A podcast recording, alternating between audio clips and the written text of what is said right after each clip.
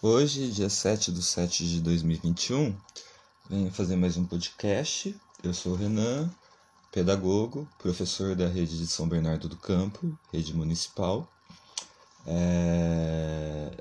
ou seja, da educação básica do ensino fundamental nos anos iniciais. E eu fiz esse canal no primeiro lugar para ser um canal é, de comunicação direta com, com as famílias né, das crianças, é, como uma assessoria pedagógica. E o grande objetivo desse canal não é que foi se perdendo, mas ele foi se criando é, dentro do objetivo maior, que é essa assessoria pedagógica. E falar sobre diversidade humana é falar sobre pedagogia. Né? Não há pedagogia sem o ser humano. E essa ideia surge também de uma outra concepção que a gente pode ver num dos primeiros livros de Paulo Freire, principalmente, que é a ideia de ensino e de educação. Né? É muito simples explicar essa ideia e entender é, o que nós vemos hoje no Brasil com a ideia de EAD e com a ideia dos famosos TIC, né, que são a, a, as tecnologias de informação e comunicação, né, que, que devemos incluir em nossos currículos. Mas, já faço um parênteses bem grande aqui, é, a extrema necessidade que se faz em investimento para que nós possamos, de fato, incluir esses TICs em, em, em nossos currículos é, fechando parênteses, é, e voltando nessa concepção de ensino e de educação, né, o que a gente tem discutido no Brasil é a grande concepção de ensino híbrido. E, e, e quando a gente fala em ensino, né, a gente tem como é, grande protagonista, na verdade, é, o conteúdo e o professor em si, e não a criança, né? e não quem está aprendendo. É... Já quando falamos em educação, falamos isso de maneira ampliada, tanto que educação, é, se, se, nós pegamos a LDB, pegamos a Constituição, é, cabe também à família, né? É, e não só à escola. É, cabe à escola, enquanto aparelho do Estado, né, essa educação é, a partir do trabalho pedagógico. Né? É, já a família cabe a educação em outros espaços, mas ambos os lugares, quando falamos em lei, falamos em educação e não em ensino, né? Ou seja, nós sempre buscamos ter a criança como principal é, protagonista de, desse processo de aprendizagem, né, de troca entre professor e aluno, de vinculação e, e de troca entre aluno e professor também. Né? É, eu queria fazer um outro parênteses, porque eu usei a palavra aluno, é, estou buscando sempre usar a palavra criança ou é, alune, é, até por uma questão que é, sabemos que o gênero é, é muito fluido, né? E não podemos definir a, a, as crianças a partir de, de uma concepção é, já ultrapassada e, e, já, é, e, e, bilateral de homem e mulher, de certo e errado, de mal é, e bom, né? Pecado, santidade, né? Sendo que, que todos nós estamos nesse mundo fluido e todos nós passamos é, em diversos momentos de nossas vidas por fases diferentes dentro disso tudo, né? É, e isso faz parte do trabalho pedagógico, porque a criança, é, a pessoa que está é, nesse processo de, de educação escolarizada, né? Ela ela traz consigo também uma educação que ela já recebeu, a, a, que ela já recebeu e que ela recebe todo dia e que ela transforma, porque o mundo é dialético, é, em sua casa, em, em, em seus espaços comunitários, né, como as, as associações de bairro, as quadras onde as crianças brincam mesmo com a pandemia, porque a gente sabe que elas estão é, brincando. Né? Então eu acho que tudo isso são questões que, que nos levam a repensar essa questão de, de continuarmos discutindo um ensino híbrido e, e, e continuarmos discutindo a questão da Base Nacional Comum Curricular a partir é, do conceito de ensino, que eu acho que é o grande erro, né? A gente está focando em conteúdos mínimos. Embora a gente não fale mais em conteúdos mínimos, quando, como a gente falava antes da, da BNCC surgir, que a BNCC vem falar em, em direitos de aprendizagens essenciais, né? mas que no fundo é, acaba sendo uma ditação de regras a serem seguidas a partir de um conteúdo a ser dado, a ser depositado numa educação bancária mesmo, né? onde a gente tira esse protagonismo do aluno e de fato tem um, um processo de ensino e não um processo de educação a partir do trabalho pedagógico. Né?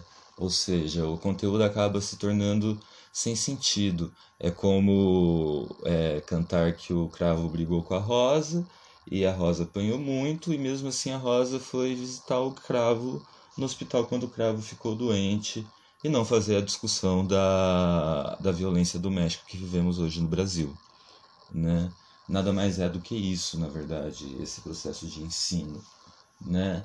o, o qual a BNCC vem, vem nos propor e, e, e disfarçadamente, com uma máscara gigante, e eu diria que é uma máscara de, de Arlequim, porque ela traz uma felicidade, uma comemoração em si, porque temos um currículo unificado, mas ao mesmo tempo ela traz essa tristeza a nós professores que perdemos a nossa autonomia a partir dessa educação bancária e do, e do grande controle é, que as instituições estatais né, conseguiram fazer é, sobre o nosso trabalho a partir da BNCC.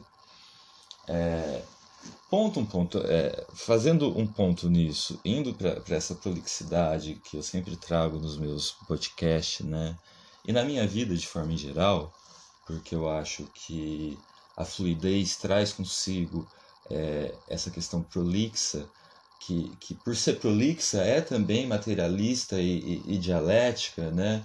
Também está nesse campo do, do, do, do materialismo dialético do, do, construir o mundo junto com o outro, né? Então, o processo de educação, ao mesmo tempo que ele tem a, a, a criança como é, a protagonista da, da aprendizagem, né? É, tem também os professores é, como protagonista também, porque o mundo é dialético e diferente de um carro, diz Vitor Paro, né? Onde é... O carro sai pronto da montadora e você só senta no carro e dirige. A criança não, a criança não é um, um, um objeto material é, passível né, é, de, de, de depósito de alguma coisa, como um carro é. Com carro eu carrego as minhas bagagens de uma cidade a outra, né? Com a criança, o que eu carrego são pensamentos. O que ela carrega, na verdade, são pensamentos e, e, e compreensões sobre o mundo. Né? E quando adulto, continua esse processo de compreensões sobre o mundo, de, de, de identificações com o mundo, de estar no mundo, de ser o mundo. Né? É... E eu fiz esse podcast hoje, na verdade, e acabei indo para essa prolixidade toda, porque vem me interessar. É, estou afastado do meu trabalho por. Por questões que já venho discutindo em outros episódios desse, desse, dos meus podcasts, que, que, são a, que é a questão da saúde mental, né? Mas nesse tempo que estou em casa, é, venho pensando muito sobre o trabalho pedagógico, sobre a vida, né? Porque a, o trabalho pedagógico não se desliga da vida e vice-versa. É... Então, nesse tempo que estou em casa, venho fazendo desse momento momento de estudos e de aprendizagem sobre a vida e também de aprendizagem sobre o meu trabalho. E venho acompanhando algumas aulas do Centro de Mídia São Paulo. Né?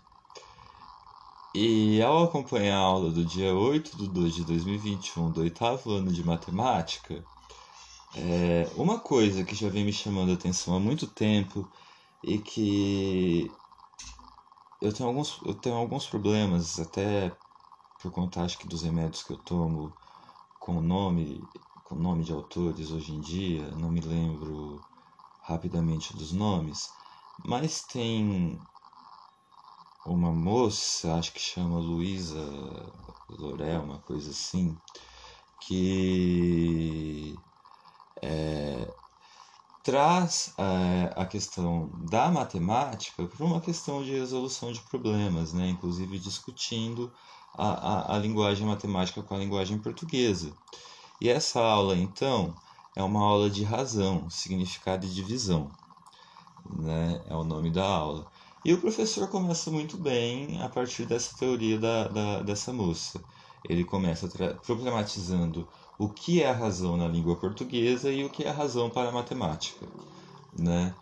É, e na hora da interação do chat, é, me chama muita atenção que uma grande parte dos alunos, e aí até, desculpa mais uma vez, é, dos alunos, é, pergunta aos professores a questão se é para copiar ou não. É uma parte tão grande dos alunos que o, que, que o professor que está dando a aula no momento dá uma risada e diz que é para copiar, né? Isso nos remete à escola também do presencial, né? Então, mais uma vez, a gente está nesse processo de ensino sem falar no verdadeiro processo de educação. É isso que deu para perceber com essa pergunta e é isso que eu sempre percebo a cada vez que um aluno, uma criança, é, me faz uma pergunta dessa em sala de aula. Né? A escola se torna tão repetitiva é, em seu fazer pedagógico, né? os exercícios, as tarefas são sempre muito repetitivas, né? que a gente esquece de estar no mundo, esquece que o processo de educação ele é transformador porque é estar no mundo, é ser o mundo, né? É... Eu acho que é isso que eu quero deixar no podcast de hoje como mensagem final, né? É... Que nós consigamos, enquanto professores, é... nos livrar dessa repetição, é... procurar brechas nessa BNCC para que de fato a gente consiga estar e ser o mundo junto com nossas crianças, né? Em busca de um futuro, de um futuro melhor, né?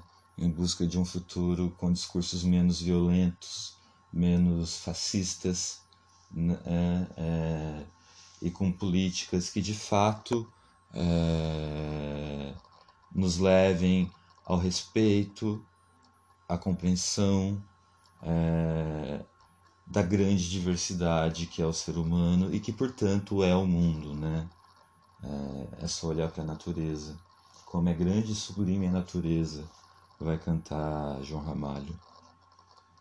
E eu fico por aqui hoje. Agradeço muito a atenção de todos e espero em breve fazer um novo, um, um novo podcast. É, não consigo ter uma regularidade quanto a ao tempo que eu vou postar esses podcasts, são semanais, são quinzenais, mas o canal vai acontecendo aos poucos conforme vai acontecendo a vida, né? Então agradeço mais uma vez a, a todos é, e até uma próxima.